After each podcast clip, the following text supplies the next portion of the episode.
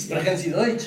Nur ein bisschen. Ich habe seit 13 Jahren gar nicht Deutsch gesprochen. Oh, ich habe in Deutschland drei Jahre gewohnt. Nein, nein, zwei Jahre gewohnt.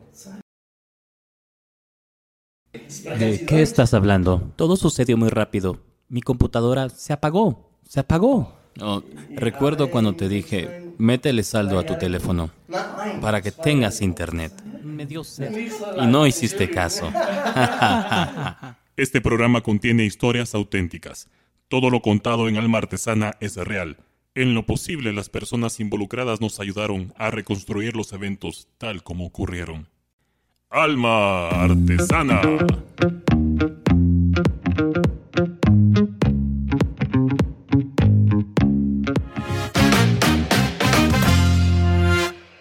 Hola, hola, bienvenidos al nuevo episodio de Alma Artesana. Estamos en el episodio 4 y el día de hoy tenemos a Francis Sanchinelli.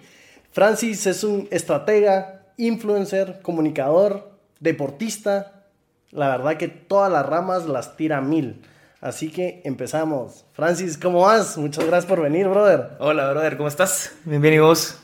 Te, ¿Cómo sentiste todas esas etiquetas? Uy. ¿Te, te- te quedan grandes? ¿Te quedan pequeñas? Algunas que me hiciste tragar saliva. Ah, no. Sí, sí, sí. Influencer no creo. La verdad que influencer no creo. No me gusta ese término, fíjate. No. No. ¿Pero ¿Qué tiene una connotación negativa o, o qué no te gusta de eso? No sé si, bueno, localmente tal vez diría yo. En Ajá. nuestro país, el influencer se ha malinterpretado. Y se ha convertido en esa persona que porque tiene followers, ya es alguien que tiene influencia. Y en lo personal creo que no es así. O sea, realmente no. Me considero tal vez más un, si en algún momento compartimos algo, alguien que puede ser el promotor de algo que cree valor, pero no influencer. Ok, no, no, de- definitivamente sí. Eh, lamentablemente a veces se da una tergiversación del vocabulario en español y chupamos mucho de lo que nos vienen de otros países. Y si influencer no es algo que te talla, pues no, simplemente hay que desecharlo. Eh, a mí me gustaría, Francis, yo veo, cuando veo tu LinkedIn, tu, tu audiencia en TikTok, cuando te veo en todas estas redes, te veo bien diverso. Entonces, tal vez me puedes explicar un poco quién es Francis y qué hace en su día a día. Uy, ¿querés que te cuente la historia de quién es Francis o el día a día? Ahí nos podemos eh, ir por eh, dos. empe- empezar por el día a día y, y qué estás haciendo actualmente, a qué te estás dedicando. Eh, bueno, en el día a día, pues eh, tengo un puesto en una empresa eh, como gerente de marketing digital. Tengo ahí un equipo y me dedico a estar todo este mundo digital y, y la parte de estrategia digital. Además también tengo algún tema de consultorías que hago del lado profesional como tal, con un socio que está en México. Hacemos consultorías de investigación de mercado y algunos otros temas. Y eh, entreno, entreno. Me, me metí al triatlón a esta locura hace algunos años, entonces me gusta estar sacándome el jugo. Creo que ya estoy empezando otra vez a sacarme el jugo porque había estado Ok. un poco de Pélex. Eh, y, y bueno, pues el día a día ando aprendiendo, me fascina estar aprendiendo cosas nuevas. Eh, que cursos, que habilidades, leyendo cosas que, que me agreguen y me sumen. Sí. Y, y soy muy inquieto. Creo que en el día a día soy bastante inquieto. O sea, parece muy raro que me mires tranquilo o, o durmiendo o, o sin viendo qué más hago, ¿verdad? Porque me cuesta quedarme quieto. Ya, es, me, me interesa, me interesa la parte que hablas de, del, del deporte. Eh, sí he visto que haces, que seas triatlón. Triatlón es, pues, es un deporte con tres disciplinas que te tenés que, te tenés que dar, ¿no? O sea, me refiero que te tenés que dar por todas las horas de entreno, por el sacrificio. Eh, yo he corrido varios maratones y, y la, la entrega al entreno es bien grande. Ahora, no me imagino la entrega a un triatlón que, que la entrega tiene que ser en na- nadar, correr, bici. Fíjate que es curioso. ¿Cómo empecé yo en el triatlón? Yo, yo toda mi vida me ha gustado el deporte. De chiquito hice mucho tenis. O sea, jugué a un nivel, digamos, interesante en tenis. Eh, fútbol, apasionadísimo por el fútbol toda la vida. Es más, el fútbol me operó mis dos rodillas, gracias, foot. nice, va. Eh, y luego, pues, el, el triatlón, como te decía, fue hace algunos años con una llamada de un amigo que me empecé a meter. Y se ha convertido en un deporte que me gusta tanto por la parte del reto mental que tiene. Oh, más que físico. Físico creo que sí, es duro. Pero si alguien ha hecho maratones, te lo digo, me imagino que es igual de duro también, probablemente diferente por lo que entrenas, pero lo que es es un reto muy mental. Eh, por lo menos la distancia en la que yo me gusta competir o, o la que me gusta practicar, eh, depende mucho de la mente. Ya no es una distancia corta que sale en dos horitas la competencia. Sí. Es una distancia de más de cinco o seis horas en la que tenés que combinar deportes, en la que tenés que tener una estrategia adecuada de alimentación. Si no, puedes dar las nápiras. Ya me pasó, ya las di, feo. Ok. Eh, y... ¿Te lesionaste o...? No, en una competencia estaba en Colombia. Para mí era el mejor momento de, de, de mi vida de triatlón a nivel físico. Y, o sea, era donde más entrenado estaba. Wow, ok. Era mi segundo 73. Y, y en ese momento, pues en la bicicleta, me, a- me empecé a calambrar. O sea, antes de terminar la bicicleta. Eh, no hice una estrategia correcta de alimentación. Eh, mi estrategia de, de ritmo, de, de qué tanto tenía que esforzarme, la rompí por pura ansiedad, por puro, híjole, no estoy logrando, mil cosas que pasaron en mi cabeza, había entrenado para esto, no le estoy llegando. Y bueno, pues me bajo a correr una media maratón acalambrado, literalmente las piernas cruzadas. Me recuerdo que una amiga estaba ahí en la transición y todavía me grita, Francis, usted puede. Híjole. Me puse los tenis, salí, mis papás me habían ido a ver Sí. y me dice, ¿cómo vas? Tronado. O sea, Sí. y, y correr 21 kilómetros completamente acalambrado y que en el kilómetro 14 aprox oriné negro. Qué fuerte. Fue, fue, un, fue un susto grande Sí, por supuesto. que después viene y, y se lo cuenta a un par de doctores. Bueno, mi papá, que es doctor, ese día terminé y todavía le dije, prepárate, que en cualquier momento caigo. Él no sabía, o sea, no le conté. eh, pero todos me dicen, Francis, tuviste un daño, daño interno, hepático, yo no sé, gigante. O sea, te pudiste Sí. haber quedado en la carrera. No, te, te... Qué fuerte, te entiendo. Eh, por lo que estás diciendo, no sé si lo que a mí me pasó está a ese grado, pero yo hice un ultra en Dominicana, fueron 75 kilómetros, y después de un tiempo ya, ya hay un daño a los órganos, o sea, tu cuerpo se puede acostumbrar a esas distancias, pero si yo sé que te has entrenado, pero nunca has hecho tal vez esa distancia o en ese terreno, a mí lo que me pasó fue que en los últimos 20 kilómetros me dio una infección urinaria. Entonces era tan incómodo, y llegó el momento, la última fase era correr en la playa, tontería que la hacen correr con el sol en la playa en la última fase, y la infección era tanta de que me costaba ponerme recto. Entonces, pues terminé la carrera y pues la- vos terminaste las carreras y tres horas después decís como que bueno, lo voy a hacer otra vez. Pe- pero, pero sí hay que tener cuidado con el daño que le puede dar a tus órganos. Es, es, es muy fuerte. Y te quería preguntar, Francis, yo, yo cuando me metí a, a esto del deporte, pues ahorita estoy súper fuera de forma, pero cuando lo hacía, yo miraba que había una relación entre profesionales de alto, de alto rendimiento o ejecutivos nivel C y estos deportes que te, que te demandan mucho. No sé si te has dado cuenta de eso, tal vez CEOs, CFOs, que son triatlonistas, que corren desiertos. No sé si te has topado con esa relación. Ey, fíjate que curiosísimo. Creo que sí. Es. No sé si va de la mano de lo que hablábamos al principio. Probablemente este tipo de posiciones profesionales llegan un Es como el adicto, digo yo, ¿verdad? vos? Ok. Que, que en algún momento prueban algo y a veces ya- tal vez ya no es suficiente, necesitas algo más. Y el profesional en algún momento puede llegar, un CFO maneja altos niveles de, de estrés, constantemente necesita a veces hasta probarse a sí mismo. Madre, está ese síndrome del impostor, vamos, que a mí me ha pegado y me pega a veces todavía muchísimo. Y es en el, ¿será que soy capaz de?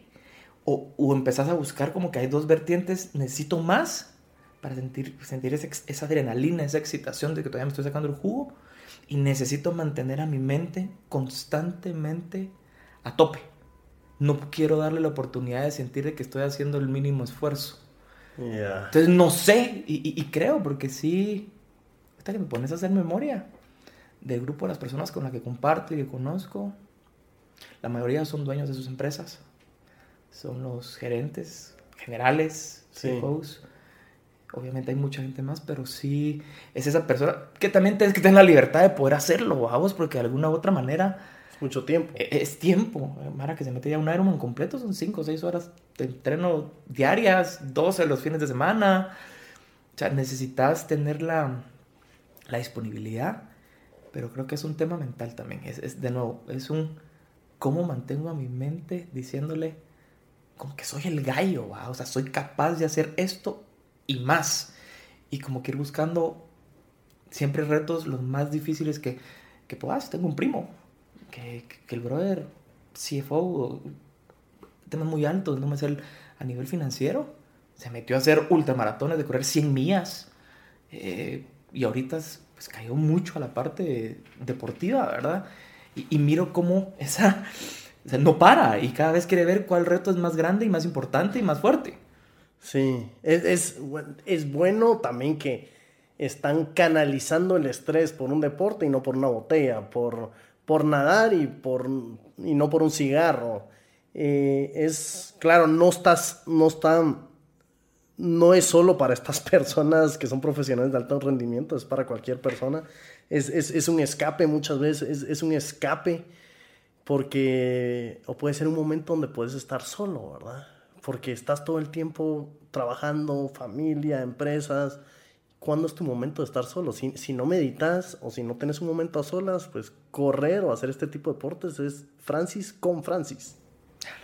Pablo con Pablo. Dijiste una palabra que para mí es peligrosísima. Eh, desde algún momento tal vez sale por ahí la conversación, pero hay que tener mucho cuidado que tampoco no se convierta el escape. Ok. Porque en la vida, bueno, por lo menos a- en mi opinión, eh, hay muchas áreas a las que uno tiene que estar atendiendo, ¿verdad? Y, y está todo esto que hablan de que sí, primero uno mismo y cuídate por vos, y después de ahí todo lo que viene ya empieza a fluir y hay una lógica, sí, tiene una lógica detrás. Pero sí he visto cómo el deporte muchas veces se ha convertido en el escape y no, no una herramienta, no un aquí está porque me ayuda y lo Sí. disfruto. Pero si no es, me voy a ir escapar porque no quiero ir a enfrentar una situación complicada en casa. voy a ir a entrenar verdad. porque no... Y entonces tenés una razón perfecta, como decís, que no es, no se está empinando la botella, no está diciendo, está entrenando, dice uno. Ajá, pero no es normal que esté entrenando si, si no hay una competencia o si no hay algo así, cuatro o cinco horas diarias, está escapando de tal vez de una realidad, Puede de ser. solo querer encerrar, va. Wow, sí, pu- puede ser un arma de doble filo, lo puedes interpretar de las dos, tenés completamente la razón. Si estás entrenando de 10 a 12 de la noche cuando tenés hijos en casa que tal vez quieres ver. Sí, sí, totalmente cierto. Mencionaste algo a lo que quiero, que quiero aludir, mencionaste el síndrome del impostor, me parece interesantísimo. Y te cuestiono, ¿cómo, no, no sé, cómo hablas del síndrome del impostor teniendo una audiencia tan grande en TikTok y ser tan cómodo y natural en la cámara? ¿Peleas con eso? ¿Te surgen miedos? ¿Te surgen inseguridades? Sí. eh, te voy a contar cómo salió TikTok. Ok, y sí, cómo porfa. nació TikTok. Yo, el- bueno, el año pasado, pues pandemia y demás, ¿verdad?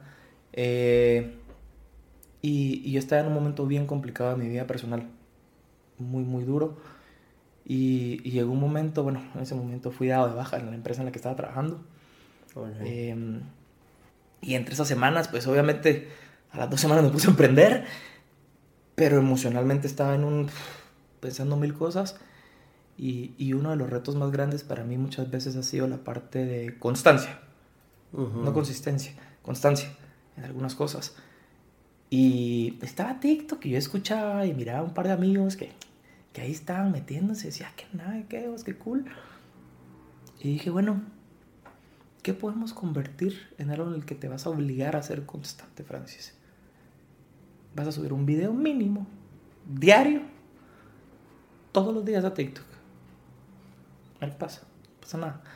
Pero para mí fue la plataforma en la que me permitió decir, bueno, vamos a trabajar en tu hábito y en tu debilidad de constancia. Wow. Y vas a hacer esto. Y así nació TikTok. Obviamente meses después empecé a ver el crecimiento. Ajá. Y, y el día de hoy lo miro y digo, uy, ¿A los cuántos meses viste el crecimiento? yo te diría que por lo menos después de los cuatro o cinco meses empecé a ver algo que dije, esto ya no solo es un Francis chompipeando, tratando de ser constante, sino que estás empezando a ver que le estás generando valor a las demás personas. increíble cómo una herramienta digital te, te trajo cierto balance emocional, ¿no? Uf, te, lo digo. Y era, me recuerdo que, como te digo, fueron, fueron los primeros seis meses, yo todavía estaba muy, muy complicado. Entonces a veces hasta, y ese era como que el doble reto. Habían días en los que no le quería hablar a nadie. Pero mi TikTok lo hacía. Y te invito a que te vayas a esos, o sea, te va a costar un montón ir porque se ha generado bastante. Sí. Pero andate, y, y hace poco yo miraba la evolución de mi cara, de mis expresiones, de la comodidad de la cámara, como decís, o sea, etcétera, que eso es un skill diferente, pero sí. se notaba que en algunos momentos yo estaba luchando para poder estar enfrente de la cámara grabando algo. Pero lo estaba haciendo, porque me había comprometido y me había puesto el reto de decir, vamos a grabar un TikTok diario. Es, es interesante, sí, como, eh, yo creo que este es un caso atípico de cómo nuevamente una herramienta digital te puede traer algún balance emocional porque muchas veces es diferente, ¿no? Peleamos, eh, a mí me gusta mucho una frase que dice o estás dormido o estás conectado. Ah. Y, pero este, este es un arma de doble filo porque no, porque muchas veces la, la presión exógena de estas redes sociales y estar siempre conectado es, es, es, es, un estrés. Inconscientemente te comparas con la otra gente. Si estás scrolling en Instagram, en Facebook, en, en las redes, tu cerebro automáticamente, pues, lamentablemente te, te, comparas. ves a tu amigo porque yo no tengo esto, porque yo no hago esto, porque, porque él está bien. Pero luego la gente pues no comparte cuando cortó con su novia, no comparte cuando se divorciaron, no comparten, no comparten cuando perdieron su trabajo. Entonces, muchas veces hay que recordarse que, que las personas pues, pues valga la redundancia, somos humanos. Como tenemos nuestros momentos felices que, que posteamos, esta persona también tiene momentos oscuros, pero los tiene a solas. Madre, le pegaste, eh, yo creo que a lo más duro de eso. Y, y, lo interesante ahí va a salir ahorita mi parte marketingera, ¿no? TikTok todavía al día de hoy ha sido eso, ¿verdad? Ha sido una herramienta que en algún momento era donde las personas menos tienen que aparentar vos lo ves y, hasta hay un estudio en el que te dicen qué es cada herramienta. Facebook, a, como está hoy, es la conexión con amigos y personales de años y familiares que no has visto. Y esa es la plataforma donde vas a buscar una conectividad. Okay. Instagram es el show off. Instagram es estoy comiendo esto, estoy de viaje, estoy bien, me retoco, me miro, me... es el es el prepi de los de las redes sociales. Y TikTok, bueno, Twitter es el me quejo de la vida y, dicen aquí es donde vienen los trancazos y por lo general va a haber muy poca cosa positiva. Siempre van a haber quejas o burlas o memes en un instante. O sea, ahí es para que te revienten. Sí. Pero TikTok le dio la oportunidad a muchas personas eh, a poder ser ellos. A no tener la necesidad de editar videos. De no me importa quién me esté viendo porque no funciona por followers. No necesitabas que alguien te diera like o follow para que viera tu contenido. Ok. Podrías estar libre, con cero, y vos estabas creando a lo que se te diera el antojo. Y, por eso es que miras casos de éxito de gente que se volvió viral y salió de hoyos de su vida gracias a TikTok. Es, es eh, yo, yo, no sabía, yo, yo, no, yo no sabía esa, ese backstage y esa filosofía de, de TikTok. Eh, yo, sigo mucho, yo sigo mucho un, mantra eh, que dice crudo, no perfecto. Eh, y es ese reto en este mundo digital de crear contenido, contenido honesto, no contenido sobreeditado. Eh, yo, yo tengo un podcast que se llama Mentes Frescas, que es un, para mí es mi joya porque es mi podcast personal. Yo en este podcast hablo de cuando me he deprimido, eh, mi, la, de cuando me he deprimido, de cuando me, cuando me han dado ataques de ansiedad, eh, cuando dejé mi país. Y es un podcast muy, muy personal que ha sido el mantra siempre crudo, no perfecto. Y la verdad que este podcast me ha ayudado porque verbalizo mis sentimientos y, mi día a día, que no lo hacía con nadie, no tenía un psicólogo. Lo único que tenía era eh, un micrófono y una tablet para sacar lo que sentís. Y pues al, con el tiempo dije, bueno, no pierdo nada, ¿por qué no lo comparto? Sí, así es. Y como digo, creo que eso fue TikTok para mí en su momento. Y, regresando a tu pregunta, em, muchas veces ha sido, ¿será que soy capaz eh, de lograr esto? Y, cuando ya estaba creciendo, y, soy capaz de, de en serio empezar a tener una audiencia y de merecerme esta cantidad de followers y de esto poder sacar provecho para algo profesional que está alineado a lo que me gusta. Wow. Han sido y, son, creo, eh, no es algo, creo yo, que, que va a ser muy fácil de erradicar así de... Hoy decidí que el síndrome del impostor no me pega nunca más en mi vida porque, bueno, soy una persona creyente y, y es una cosa mucho más profunda en la que es una lucha constante también con tu identidad, en el lograr estar 100% afianzado a, a, quién sos y cómo esto se refleja en lo que sos capaz. Y, y, decías algo, y de no venir y decir, necesito estar complaciendo a tal persona o quedar bien con otro, o lo que dice el mundo en tiempos de cuando debería estar teniendo mi casa, mi carro, mis... No. Cada quien tiene su propio camino. Y, es un camino, por lo general, dificilísimo. O sea, ahí se podría decir 100%, pero capaz alguien se sale el huacal y nunca le pasó nada difícil, pero es un camino que cada quien va entendiendo y conociendo.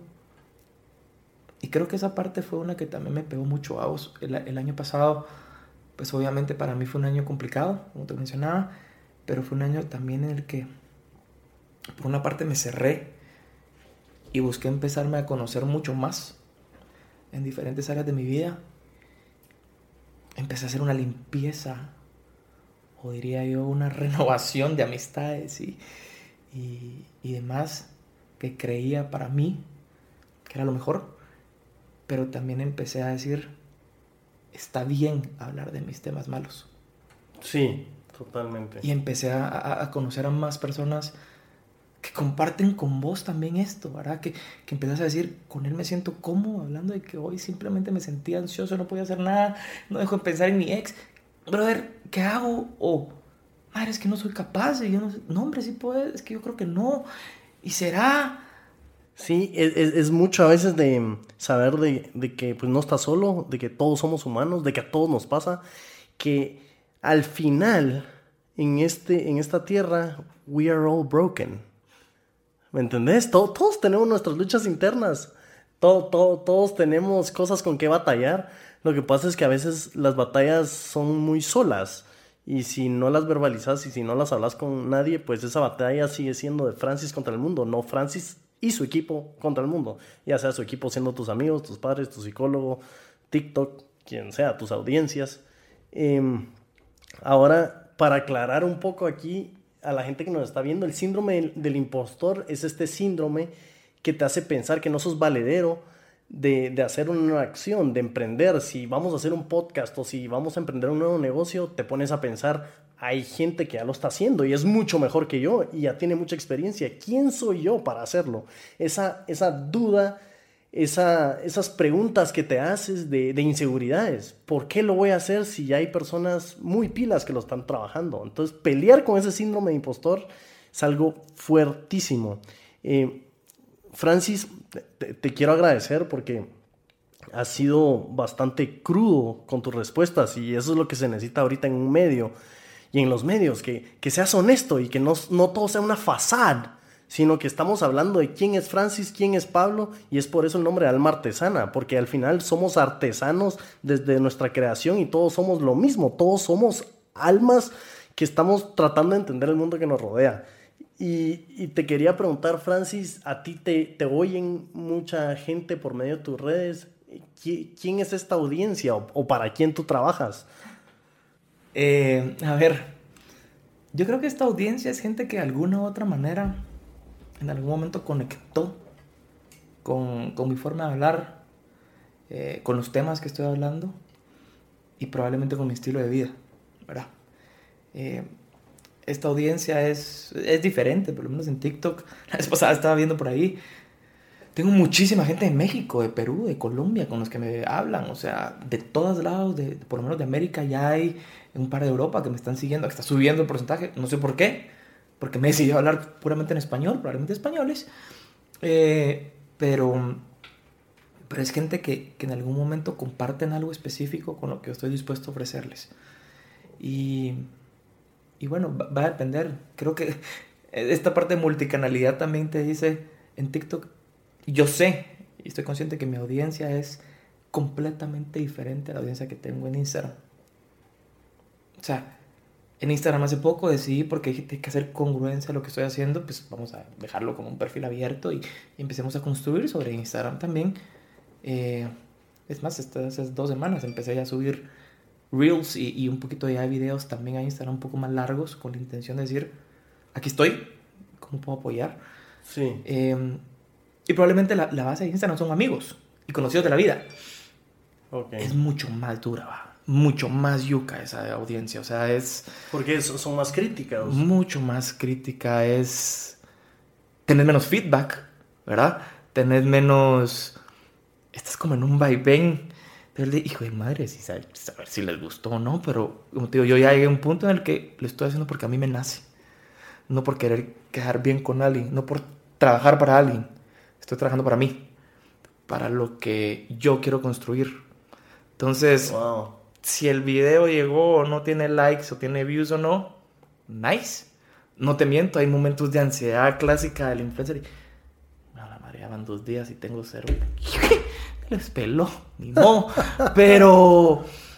Pero vos te plasmaste y vos pero fuiste auténtico. Yo quería hablar de esto. ¿Y por qué no? Y aquí está. Ok. Si les gustó, qué bueno. Y si no, nice. También. Eh, eh, yo creo que es, duro porque de muchos videos y muchos reels puedes recibir críticas y si sos bueno para recibir críticas, pues qué bueno, pero pues la mayoría no somos. Yo creo que hay mucha tela, hay mucha tela que cortar, Francis. Em, yo creo que lo vamos a dejar acá. Ahora, a toda la gente que nos está escuchando, les quiero decir que va a haber una segunda parte con Francis Sanchinelli, donde nos vamos a seguir metiendo a temas un poco más profundos de quién es él y por qué hace las cosas que hace. Así que por favor sigan a Francis en su Instagram bajo F Sanchinelli. F Sanchinelli y a nosotros bajo Alma Artesana GT. Si no te has suscrito al canal, por favor suscríbete, pégale a la campanita, dale like, que nos ayuda mucho. Y hasta la próxima. Gracias, Francis. Te lo agradezco. Buena onda, brother.